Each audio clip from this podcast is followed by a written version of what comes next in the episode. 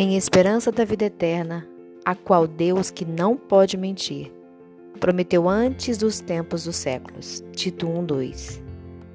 Bom, não existe nada tão vil quanto a mentira, tá algo tão amargo. Nós já fomos vítimas de mentiras, das que falaram nosso respeito, das que contamos. Sim, já falhamos nesse sentido. E não pense que a mentira se resume apenas em contar uma historinha para se despistar de uma responsabilidade. A mentira vai muito além disso. Quando alguém pergunta se estamos bem e dizemos que sim, parece bobo, né? Quando na verdade não estamos, estamos incorrendo em mentira. Quando pregamos diferente do que vivemos, estamos mentindo. Quando cantamos, Louvores que falam da dependência de Deus e nós vivemos independente da vontade dele, novamente estamos mentindo. Como você vê, a situação é mais difícil do que pensamos. Graças a Deus, entretanto, por ele, Deus, não poder mentir.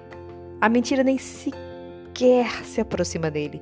Em Deus só há verdade, e a sua verdade nos liberta de todo engano. Ele não mentiu quando nos prometeu salvação. Ele não mentiu quando falou do céu, ele não mentiu quando nos fez promessas. Ele não mentiu quando declarou perdão. Deus não pode mentir.